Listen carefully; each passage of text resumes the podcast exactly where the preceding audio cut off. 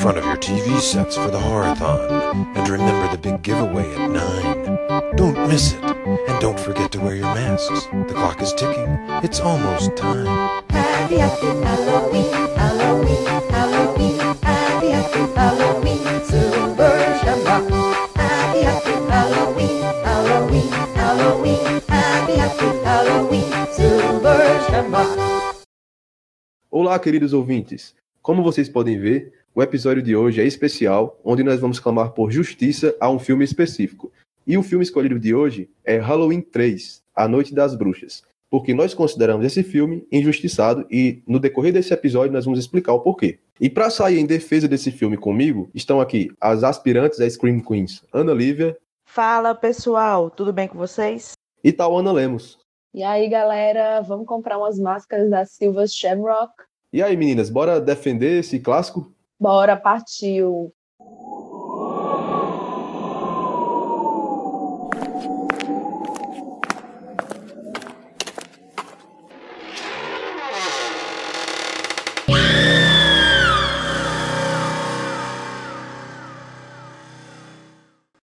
Então, para começar, né, Halloween 3, ou A Noite das Bruxas, né, um filme de 1982, e ele foi dirigido por Tom Lee Wallace, que inclusive editou A Bruma Assassina e Halloween, né, grandes clássicos de John Carpenter, e tem a produção de John Carpenter e Deborah Hill, então continua, né, a mesma produção de, de Halloween. E aí, falando um pouco da sinopse, né, o filme fala sobre um médico e uma jovem que investigam as mortes violentas de pacientes em um hospital e descobrem é, o grande responsável pelas atrocidades, que é um maníaco, criador de máscaras de bruxas, decidido a espalhar o terror pelo país. E assim, essa ideia de Halloween 3 veio muito da maneira como Halloween 2 terminou, né, que tipo tinha aquela conclusão definitiva que não, não permitia mais continuar o filme, já que Michael Myers é, morria, né, após aquela explosão provocada pelo psiquiatra Dr. Loomis, isso em Halloween 2. Então, assim, Michael Myers estava todo lascado ali, né? Tomou tiro nos olhos. O último take mostrava o corpo dele ali, a máscara queimando, que era para não deixar dúvidas de que ele realmente estava morto. Então, ressuscitar Michael Myers, literalmente das cinzas, não estava nos planos de John Carpenter, nunca teve, né? Que àquela altura já era produtor da série junto com Deborah Hill. Tem até um, um trecho que ele fala no,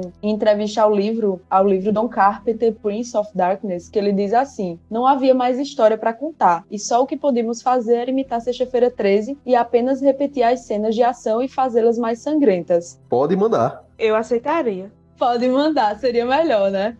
Então foi aí que eles tiveram essa ideia ambiciosa, né? Que eu acho que muita gente sabe disso, inclusive, que seria para que Halloween não acabasse ali, continuasse sendo uma franquia. Eles pensaram por que não continuar fazendo novos Halloween, só que contando histórias independentes que envolvessem o Dia das Bruxas, né? Ao invés de voltar aquela mesma trama do assassino mascarado perseguindo as jovens naquela data específica. Então, dessa forma, eles teriam um Halloween diferente todo ano, uma história diferente todo ano, com bilheteria garantida graças ao peso do nome. O que, no caso de Halloween 3, não deu muito certo, né? Porque a gente sabe que o nome é o que prejudica muito o filme. Talvez se ele tivesse sido lançado somente com, com o título Season of the Witch, né? A Noite das Bruxas, talvez ele tivesse feito mais sucesso. Mas justamente por carregar o nome Halloween e Michael Myers, né? Que se consagrou tanto ali nos Estados Unidos, as pessoas foram ao cinema esperando ver Michael Myers. Aí dá pra entender o fracasso da época, né? Porque se fosse eu querendo ver Michael Myers ali, chegasse, fosse ver um filme totalmente diferente, sem nada, sem nem a sombra de Michael Myers, eu ia sair revoltada do cinema. Tanto que, tipo, no começo eu também tive meu preconceito, porque eu gostava tanto de Halloween Michael Myers, eu vim gostar de Halloween 3, acho que a partir da segunda vez que eu vi. E hoje eu adoro, eu acho totalmente injustiçado mesmo. Meu sonho um fracasso que custasse 2,5 milhões e ganhasse 14,4 milhões. Pois é, e foi considerado um fracasso, né? Até porque, assim, se comparar com o Halloween 1 e 2, é um fracasso, né? Mas, tipo, quem não queria um É. fracasso desse, né? Ganhar milhões ainda em cima de um fracasso. E aí também depois teve uns moídos durante a produção, tipo, foi escalado um diretor lá, se eu não me engano, o nome dele é Joey Dante. Mas aí depois ele acabou saindo. Um cara foi contratado para fazer o roteiro original também, depois saiu. Aí que John Carpenter foi lá e chamou Tommy Lee Wallace, que ia fazer a estreia, né, nessa, nessa função. E ele tinha até sido convidado, inclusive, para dirigir Halloween 2 no ano anterior, mas aí ele recusou porque ele estava escrevendo MTV 2. E aí, assim, né, falando de receptividade do filme, foi péssimo. É, bilheteria também, porque foi esperado mais, né? Apesar deles terem investido 2,5 milhões e terem faturado 14, né? Por aí, nessa faixa. E aí ele foi considerado um fracasso de bilheteria e também foi considerado, no começo dos anos 80, como um dos piores filmes do cinema, pô, diga aí.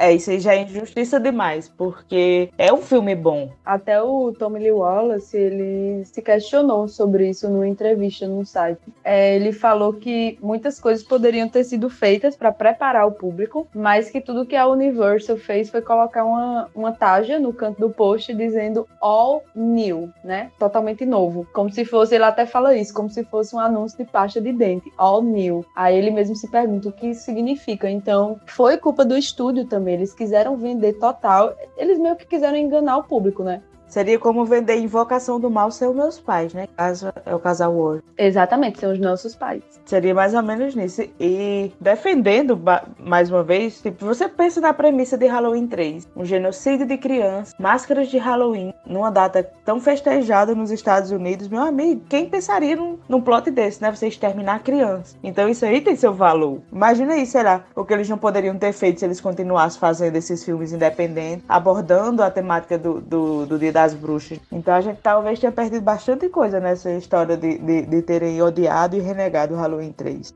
Corrija-me se eu estiver errado, mas é, a ideia de, de Halloween, de fazer um filme diferente sobre uma história de Halloween em cada filme, em cada ano, era desde o primeiro filme ou foi só a partir do segundo? Não, eu, eu tava lendo sobre isso, foi a partir do segundo. Foi justamente porque depois do segundo, com Michael Myers morto, ali cego, todo acabado, eles não viam mais saída. E aí eles fizeram Halloween 4, 5, né, 6, H20, enfim. E deu certo, né? Não em todos, porque aquele 6 é uma bosta, mas. Justiça pelo Halloween 6.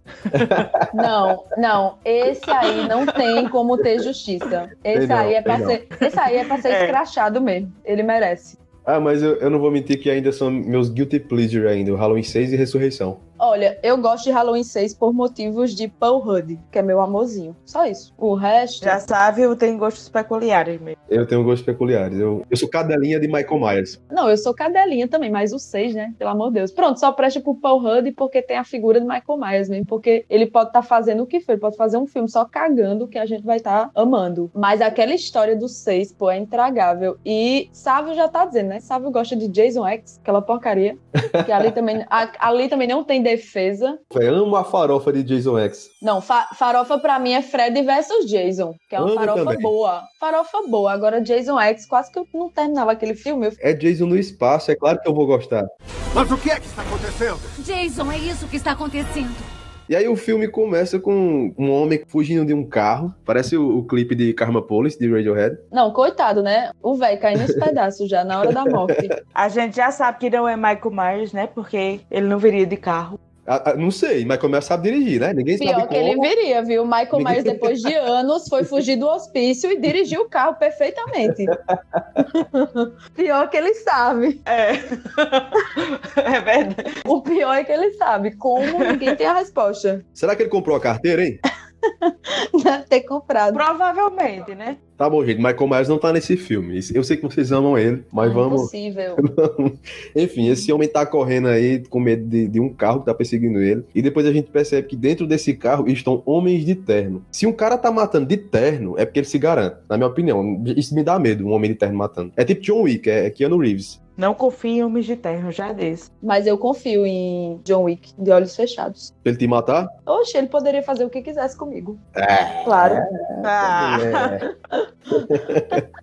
E aí esse cara que tá sendo perseguido por esses homens de terno, ele acaba fugindo, pra, consegue fugir para outro local. E outra pessoa que encontra ele, um cara que trabalha num posto de gasolina, leva ele até o hospital. E lá no hospital, o homem de terno vai atrás dele lá no hospital, entra no hospital e consegue matar ele. Inclusive, esse ambiente do hospital lembra muito Halloween 2, né? Não sei se para vocês vê isso. Sim. Eu também, eu também lembro. Querendo ou não, tem várias, várias coisas assim que É. acabam remetendo, né, pro, Sim, pros dois sim. primeiros filmes. E Inclusive tem umas imagens, né, de Halloween passando nas TVs. Sim, é, durante o filme. É verdade. massa. Duas vezes, né? É, porque é exatamente duas vezes, porque aí Halloween é uma ficção, né? Nessa. Nesse universo. É. E uma coisa, uma coisa que eu acho massa né, em Halloween 3 também é a abertura, né? Consegue manter o nível Sim, de abertura. Aquela ra- abertura com a produção ali, o nome de John Carpenter, Deborah Hill, já dá É, aquela nostalgia. A trilha sonora também é muito boa. Bem anos 80, A né? trilha sonora, bem anos 80, total. Se não se chamasse Halloween, seria um ótimo filme de terror dos anos 80. Se eles tivessem deixado só a Noite das Bruxas,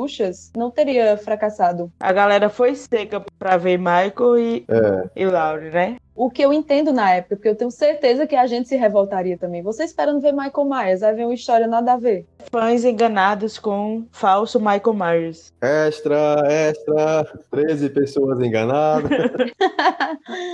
Aí, enfim, depois que, esse, que matam esse cara no hospital e que o, o mé- um médico lá vê e começa a perseguir o, o, o homem de terno dentro do hospital, que eu, inclusive eu gostei demais dessa cena, pareceu muito a cena de perseguição de Laurie no Halloween 2. Verdade. E que não é qualquer médico, né? É Tom Atkins ali. Tom Atkins. Figurinha carimbada também dos anos 80 e nos filmes de Don- John Carpenter, né? E sempre galãozão, né? Da época. Um véi. Um velho um velho feio. Um véi Era o feio. bigode, gente. Era o bigode. E ainda faturou a novinha no filme, né? Né? Pois é. E 30 é, minutos de filme, né? É uma coisa muito. A paixão avassaladora. E ela chega pra ele do nada, né? O romance é abrupto, né? Pois É. é.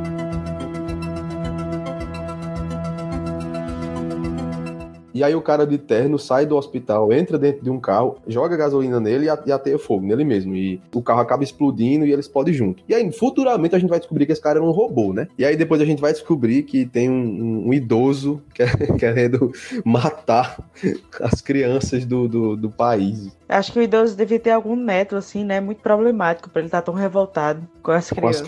crianças, né? Eu acho muito boa essa cena do, do, do cara ateando fogo nele mesmo e o carro explodindo.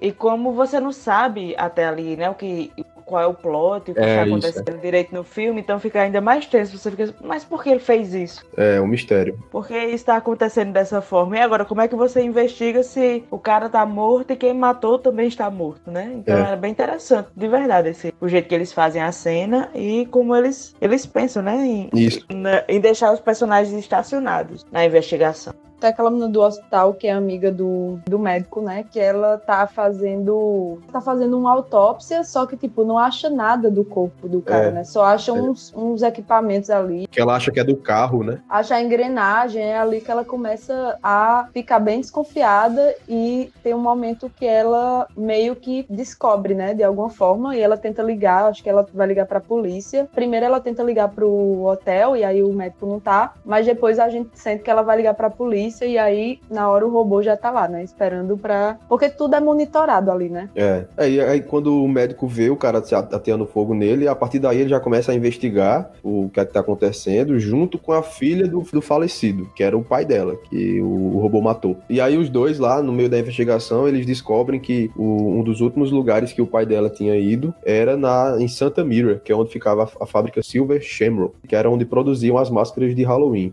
Justamente porque o pai dela era um comerciante, né? Ele tinha uma loja, ele vendia as máscaras, então provavelmente ele foi pegar uma encomenda, né? Com Halloween se aproximando, e aí de lá ele não, não, é, não voltou mais, né? Só foi direto pro hospital, falando aquela frase, né? Que ele tava falando. Ele dizia que é, eles vão matar todos nós. É, ele descobriu alguma coisa, né? Por isso que ele foi executado. Ele deve ter chegado numa, numa hora inconveniente lá e Isso. descoberto alguma, alguma parte do plano. Que inclusive o filme faz isso, né? O vilão meio que explica tudo. É. É uma coisa muito. Eu vou lhe explicar agora o que eu, o que eu vou fazer. É, é muito engraçada essa cena.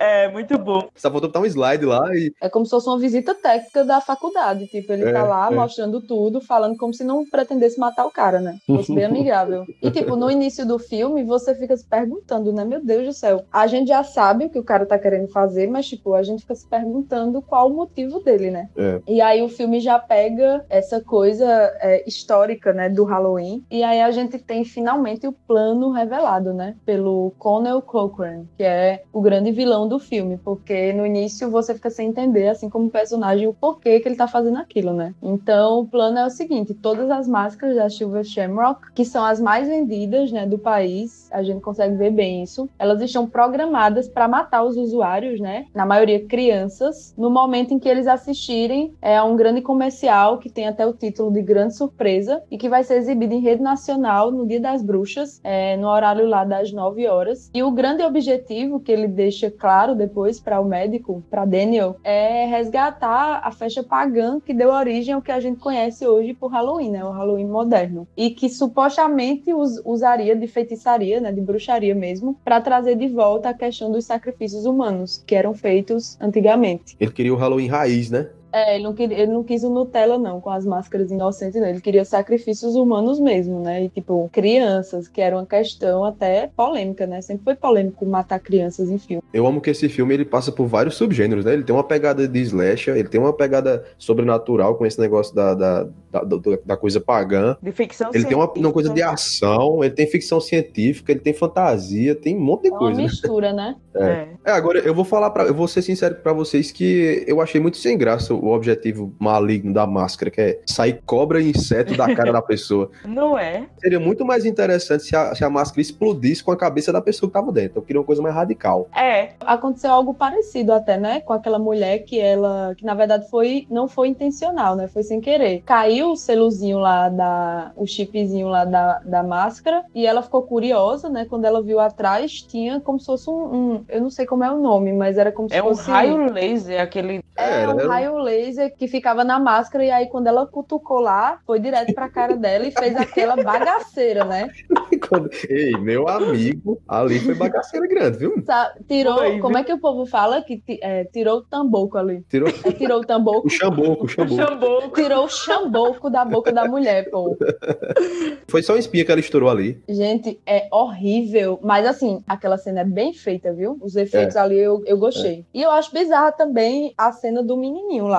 Por mais que seja aqueles insetos saindo, eu detesto insetos. Então, quando eu vejo aqueles besouros, Como é que cabia, né? A cobra ali na máscara. Acho muito sem graça, acho muito sem graça. eu acharia melhor se fosse a cabeça explodindo também. Vocês estão ligados naquele filme que tem uma morte que, tipo, a mulher pega uma bola de basquete, joga na cabeça Ah, a maldição de Samantha, pô. A maldição de Samantha. Pronto. Wes Craven. Amo esse filme. É, exato. Eu tava esquecendo o nome do filme, mas eu adoro aquela cena. É Essa perfeita. cena pô. é clássica demais. Se fosse aquela cabeça explodindo daquele jeito, talvez fosse mais chocante, né? Do que os insetos. Sim, E talvez as pessoas não tivessem odiado tanto o filme, né? é. Mas imagina se fosse hoje, hein? Uma criança morrendo com a cabeça toda explodida, o filme ia ser massacrado. Ia nada, velho. Acontece esse tipo de coisa já hoje. E é nada, depois da quarentena, todo mundo tá querendo se livrar das crianças. É, pior que é. Ninguém aguenta mais ficar com criança em casa. Acho que os pais iam comprar máscara por menino. Toma, meu filho, usa essa máscara. Quando der 9 horas, vá assistir aquele comercial ali, pelo amor de Deus. Não perca, não perca. Bota a cola e o menino em frente à televisão sentado no sofá. Não saia daí. Cola a máscara com cola super bom na cabeça do menino. Só pra ficar claro aí pro, pros ouvintes que esse comercial é justamente essa musiquinha que tocou no começo do episódio. E quando tá passando, né, o comercial, que a TV fica piscando, aí fica tum, tum, tum, tum, tum, Sim, tum, tum, tum, tum, tum, tum. É muito massa, é muito pô, massa, é muito massa, é é. muito massa. É E muito tipo, massa. no dia do Halloween, né? Os carros da Silver Shamrock passando nas ruas É. é, vão pra casa aguardar a grande surpresa às 9 horas. E é depois de Halloween, viu? Depois da exibição de Halloween na TV. É nisso que começa a corrida do médico, pra, depois que ele sabe a história. Porque primeiro ele é preso lá, né? E a menina também. Antes eles chegam na cidade, né? Eles vão até a cidade de Santa Mira, porque eles descobrem que, que o, o pai da menina tava lá e que a fábrica era na cidade. E aí eles chegam lá e de repente todo mundo sai na. é- é- a cidade parece que é inteira robô. Eu acho que o pessoal da cidade é mais dominado mesmo. Alienado, né? É alienado É. porque o cara, né, vende aquela imagem de uma pessoa muito boa, E o progresso pra cidade, né? Traz o progresso para a cidade através da fábrica e o pessoal compra essa ideia e, tipo, endeusa ele, né? Exceto aquele carinha lá, né? Não tem um cara lá que fica falando, né? Que ele não entregou mendigo. ele. É, exato. Que, inclusive, ele- ele se lasca depois por conta disso, né? É, porque eles contam tudo, né? Eles têm escuta em todas as cidades. É tanto que quando o casal chega no carro, a cidade inteira olha pra eles. Todo mundo sabe que eles estão chegando. Parece as vizinhas daqui de casa. Porque o- aquele sistema de vigilância não, não existe só na fábrica, é a cidade todinha. Você vê escutas por todos os cantos da cidade. No hotel é cheio de escutas para qualquer forasteiro que chega ali, eles saberem qual é a intenção, porque eles não podem correr Black riscos. Mirror ou, ou uma cidade do interior, né? Que todas as velhas das cidades elas ficam na, na calçada fazendo exatamente essa coisa. Isso. Informando quem chega, quem sai. As câmeras de vigilância da- do interior são as velhas sentadas na- nas cadeiras de balanço.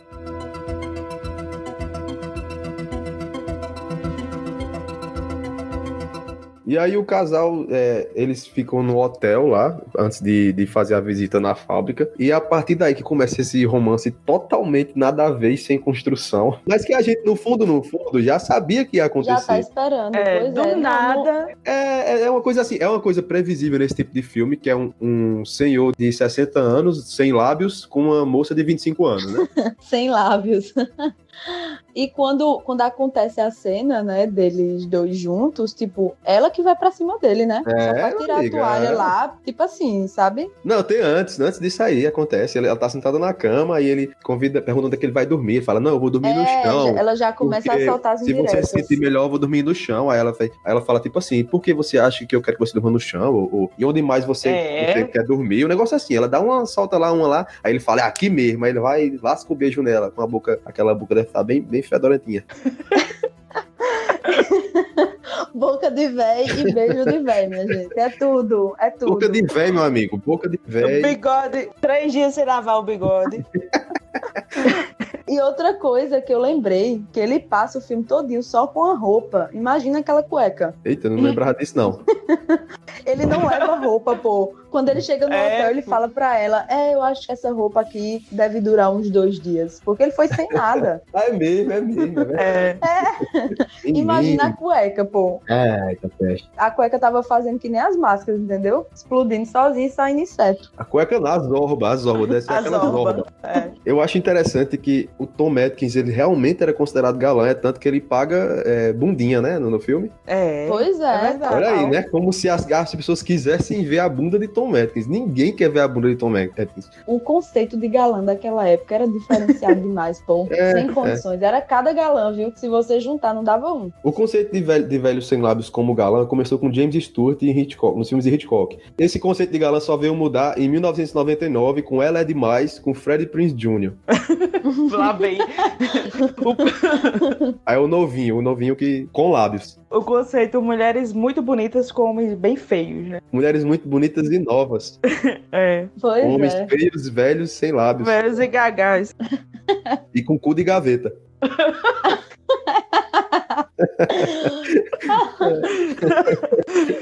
Where do you want to sleep, Dr. Chalice? That's a dumb question, Miss Grimbridge. E tem uma coisa que eu, que eu lembrei nesse filme do- de algo que eu citei no segundo episódio, que eu- esses filmes onde, onde as pessoas se sentem encurraladas em um certo local, me incomoda muito, como por exemplo em Colheita Sim, Maldita, que é o sim. casal que chega na cidade, e aí eles, aquela cidade tá quase abandonada, e eles ficam tipo encurralados, eles têm que sair daquela cidade. E acontece também aí, né, que eles chegam naquela cidade que é como se todo mundo fosse vilão, mesmo as, que as pessoas são tão alienadas ali, que elas ficam sempre do lado do velho lá, né, do dono da, da fábrica. Isso. Então eles são tipo os forasteiros ali e eles ficam se sentindo encurralados. É tanto que parece uma ditadura, né? Parece o governo Bolsonaro, que são homens de terno matando pessoas, ou seja, a política do Brasil atualmente. Homem- homens brancos de terno. Homens brancos sem lábios de terno matando pessoas. E tem uma cena que eu acho interessante também, que é o toque de recolher, né? E não sei se vocês perceberam, mas o toque de recolher vale até pros animais, né? Na hora do toque de recolher, o cara pega o gatinho que tá na calçada e bota dentro de casa. É. o bichinho do gato, podem passear mais. E aí no dia seguinte, depois da, da transa no hotel lá do, do, do casal super comum, eles vão visitar a fábrica de Silver Shamrock e ao chegar lá eles encontram um- um- uma família de amigos que eles fizeram lá no, no mesmo, que estavam no mesmo hotel que eles. Ah, Dá uma raiva daquela criança. Sim, nossa, Que menino endemoniado, pô. ainda bem que morreu. Aquilo ali faz a gente defender o plano do vilão, né? É. Exato, você passar a apoiar. O vilão está com certeza com a razão aí, desgraça. Eles facilitam, né, pra, pra gente- o telespectador gostar do vilão. É. Essa família tá indo lá na fábrica porque o pai lá da família, ele é o revendedor das máscaras, ele tem uma loja. E aí ele tá lá pra visitar a fábrica, pra conhecer, para ver como é a fabricação, pra fazer um tour lá pela fábrica. E acaba que o casal de protagonistas acaba participando desse tour junto com a família e conhecendo a fábrica. E a partir desse, desse, dessa, desse passeio que eles estão na fábrica, eles vão investigando né, ao mesmo tempo. Inclusive a Ellie, né, que é o nome da menina, ela encontra o carro do pai, né, num- dentro de um caminhão, tá meio coberto. E, tipo, em cada local da fábrica, pô, é um homem de terno escondido, né, o robozinho ali, só de olho. Super assustador com aquelas caras sem expressão. E eles ficam meio que na sombra, né, eles ficam duros, É. assim, parece um poste. Saídos direto da Matrix. Michael Myers sem máscara ali. Pois é, é a referência, né? E aí ela até tenta chegar perto do carro, e aí já vem logo três robôs perto dela. o momento clássico, tradicional de tamanha burrice do protagonista, né? Porque ela fez isso daí, eu fiquei gritando de ódio dessa, dessa É. mulher. Ô, bicha burra. Pois é, porque eles sabiam, já sabia que tinha alguma coisa errada, né? Que o pai dela não tinha morrido. Pois é. Pois é, eles já estavam super avançados na investigação. Aí Ela Né? sai correndo por conta do, do, do carro. Tipo, querem que o carro ia influenciar ali, se eles já sabiam bastante coisas. Exato. Nessa hora já chama a atenção, né, do dono da fábrica, porque ele já começa a olhar É. estranho. Tipo, eles já são forasteiros, né? Acontece isso, ele vai ligando os pontos. É, e aí eles voltam pro hotel, conseguem, eles conseguem, eu achei que eles iam ficar presos na fábrica ali, mas eles conseguem sair da fábrica, voltam pro hotel, mas aí não dura muito, né? Porque na hora que tem uma hora que o cara sai do, do quarto, e quando ele volta, a mulher já, ele já não tá mais lá, e aí os caras de terno aparecem, né, pra perseguir o protagonista, e essa cena é muito boa, é bem, bem sinistra na hora que eles aparecem lá, acho que é uns cinco ou seis que aparecem de uma vez na frente do quarto, né? E já come, já É. chega, arrombando, já chega arrombando a porta do quarto, e ele foge lá pela janela, e aí começa uma perseguição frenética desses caras com ele lá pela cidade. Tem uns lugares escuros na cidade, né? Que é a sorte dele, porque ele consegue se esconder. O que lembra muito Halloween 1, né? Porque É, a cidade inteira tá, tá, tá todo mundo no toque de recolher, ou seja, ele tá andando na rua sozinho, no escuro, e lembra muito aquelas casas do subúrbio de Halloween 1. É, e ele consegue se esconder por isso, né? Porque Isso, tem é. vários, vários espaços escuros ali. E os robôs também não são totalmente inteligentes, né? Porque eles passam, É. eles não olham muito. Talvez por ser muito duro, eles não conseguem olhar de lado. Porque parece que eles só olham na frente, assim, o que tem na frente. Falta um pouco de mobilidade para os robôs, né? Chega lá que, pro ator que interpretou o robô. Em quem você se inspirou pra fazer esse personagem? Em Josh Clooney e em Batman e Robin. Ah, Tá aí a referência, já dá pra saber.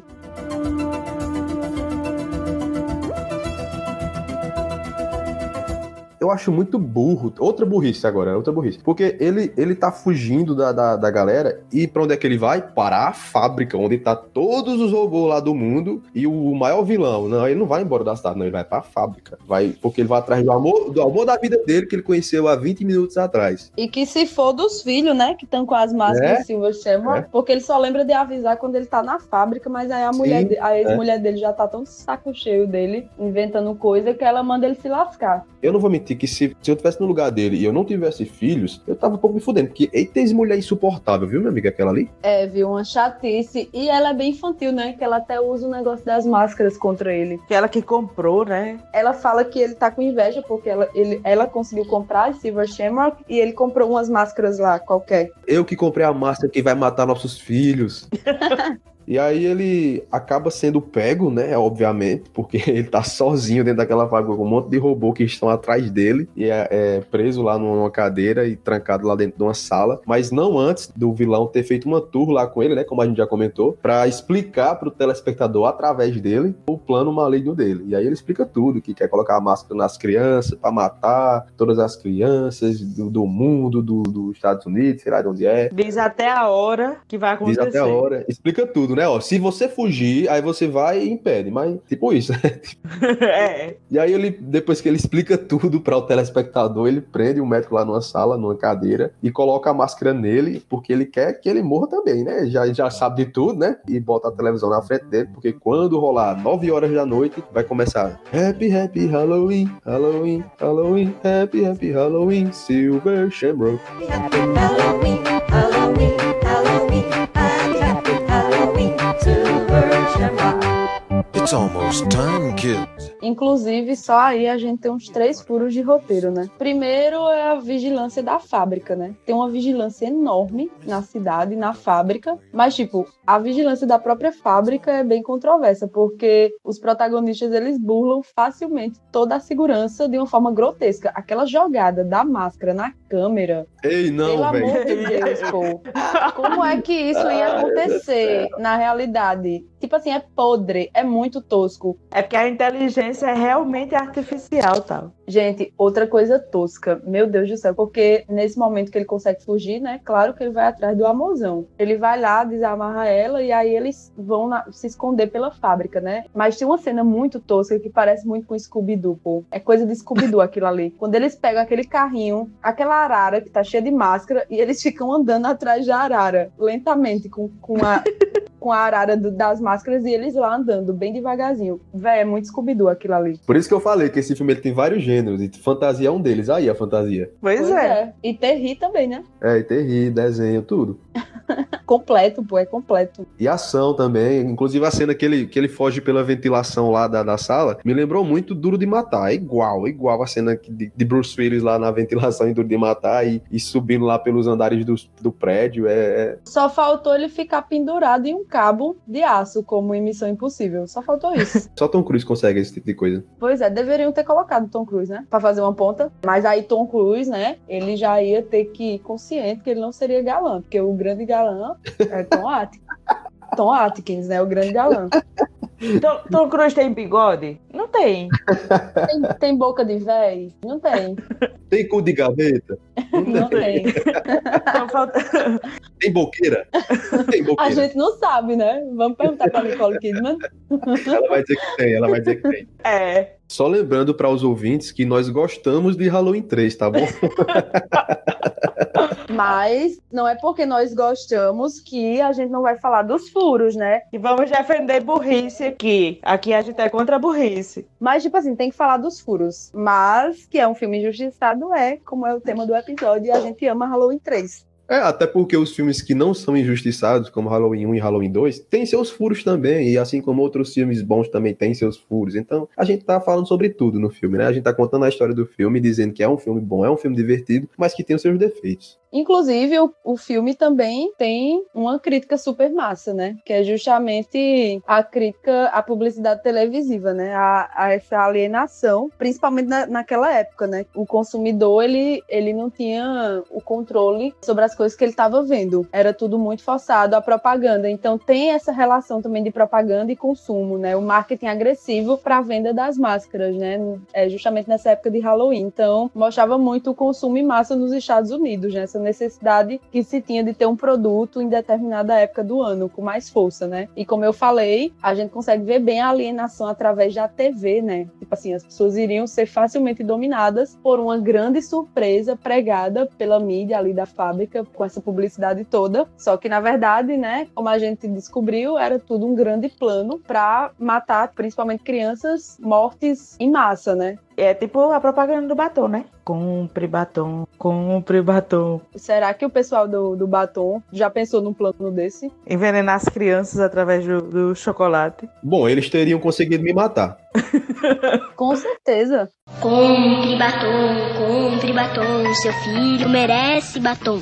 É, e tipo, apesar do- dos furos que a gente comentou, dos defeitos e tal, o filme tem muitas cenas boas, velho. Muitas cenas chocantes, cenas divertidas. Como eu falei aqui das cenas de perseguição, tanto no hospital como na cidade. Ele faz referência a Halloween 1, né? Duas vezes, né? Na hora que tá passando o filme na televisão. A gente não falou também da forma como os robôs matavam, né, pô? Aquele negócio que eles faziam que afundava o dedo no olho do, da galera, tipo, a morte da menina lá que tava, tava fazendo a autópsia, tipo assim, ela foi morta com uma furadeira na cabeça, não deu tempo nem dela gritar direito, coitada. Pois é, eu ia falar de, de- de do quanto as mortes são boas no filme, porque elas são bem feitas, né? Não, não só aquela do raio laser, como essa daí que tal falou, a do hospital também, né? Do senhorzinho, que é o cara apertando assim a cara dele. Nossa, mas a do raio laser é a melhor. É, eu acho que é a mais terrível e a melhor. E eles fazem questão de focar na cara da mulher na hora que ela, que ela tá morrendo. É. Exato, exato. É muito bem feito os efeitos. Tem uma cena já pegando pro final, né? Quando eles fogem da, da fábrica, ele com o amor da vida dele, que ele acha que é o amor da vida dele, que depois ele descobre que é uma robô. Que eu, eu não entendi muito bem como foi essa troca aí. Vocês entenderam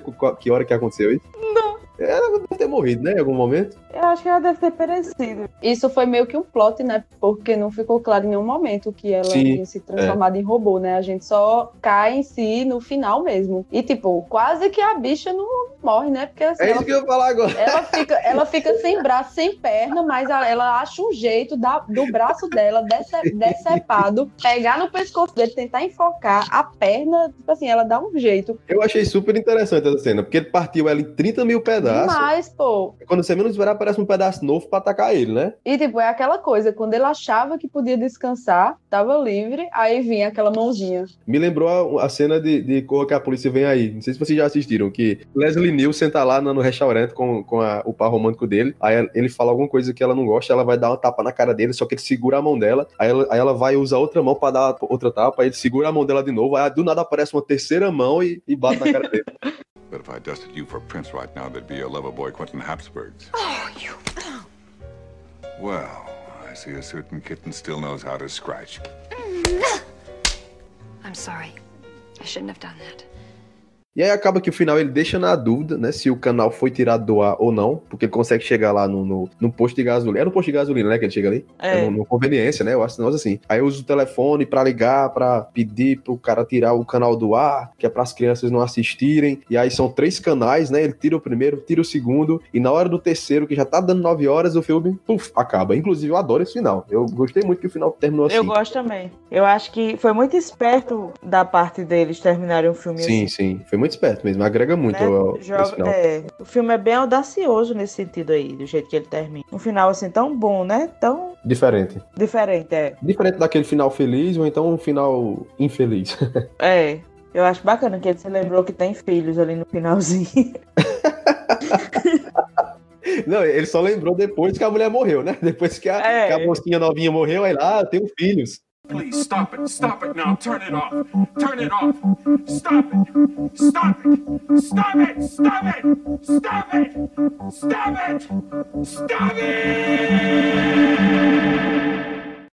Gente, só lembrando de seguir as redes sociais do Quinta-feira 12, tanto no Twitter como no Instagram, pela arroba Quinta Podcast, beleza? A gente sempre tá postando lá nos stories do Instagram, no Twitter. Inclusive, nesse mês do, do, do Halloween, de outubro, a gente fez um mês inteiro de indicações de filmes pra vocês. Cada dia do mês a gente postou um filme diferente de terror. Então, se você tiver atrás de, de indicação de filme, vá lá olhar os filmes que a gente indicou que só tem filme bom, pode confiar. E sigam também as redes sociais do Filme C, como arroba filme C, pra você ficar por dentro do mundo do terror, pra você baixar filmes e tudo mais. Então, só pra encerrar aqui, Ana, você quer justiça por Halloween 3 por conta de quê? Bom, o plano do vilão, que é excelente, né? Um genocídio de crianças usando um- uma coisa tão comum quanto máscaras de Halloween num dos feriados mais, mais aguardados dos Estados Unidos. Ou seja, um plano perfeito. Então, como você não vai gostar de um filme com que tem um plano perfeito? Tal, Ana, você quer justiça por Halloween 3 por conta de quê?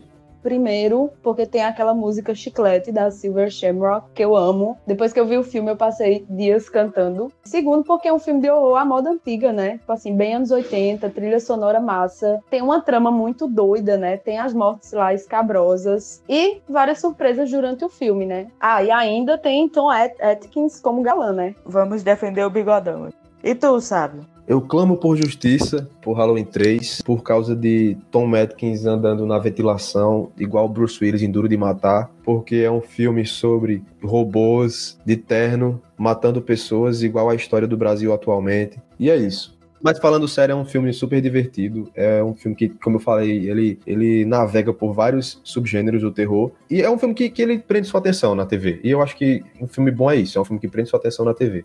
Hoje não vai rolar indicação, porque é um episódio especial sobre Halloween 3. Então a nossa indicação é Halloween 3. Assistam Halloween 3 com outros olhos, não como um filme da franquia Halloween, assista como se, como se ele fosse um filme isolado. E tirei esse peso do nome Halloween, né? Porque, como eu falei no começo, muitas pessoas que gostam muito do filme hoje, e eu me incluo nessa lista, assistiram a primeira vez, né, com esse peso do nome, não gostaram muito, e hoje gostam muito, assim, como eu, que adoro o filme. Então, como o Sábio falou, assistam com outros olhos, vocês vão se divertir. Bom, gente, espero que vocês tenham gostado do episódio especial. Se vocês acham que tem algum filme que vocês considerem injustiçado, mandem aí para nossas redes sociais que a gente vai analisar e ver se a gente faz um episódio sobre ele. Até a próxima, tchau. Tchauzinho. Tchau, tchau, galera. Happy, happy Halloween, Halloween, Halloween, Halloween. Halloween, Happy, happy happy Halloween. Halloween, Silver Silver Shamrock. Tum, tum, tum, tum, tum, tum, tum. Happy, happy Halloween, Halloween, Halloween, happy, happy Halloween, Silver Shamrock, happy, happy. Vou ali comprar minha máscara agora. Eu também, eu quero a abóbora. Eu quero a abóbora. Pra minha cabeça eu quero da bruxa. Inseto. Contra aquela criança bem nojenta assim na rua. Toma, menino, usa essa máscara aqui quando der 9 horas. Halloween, Halloween, happy, happy Halloween, Silver Shamrock.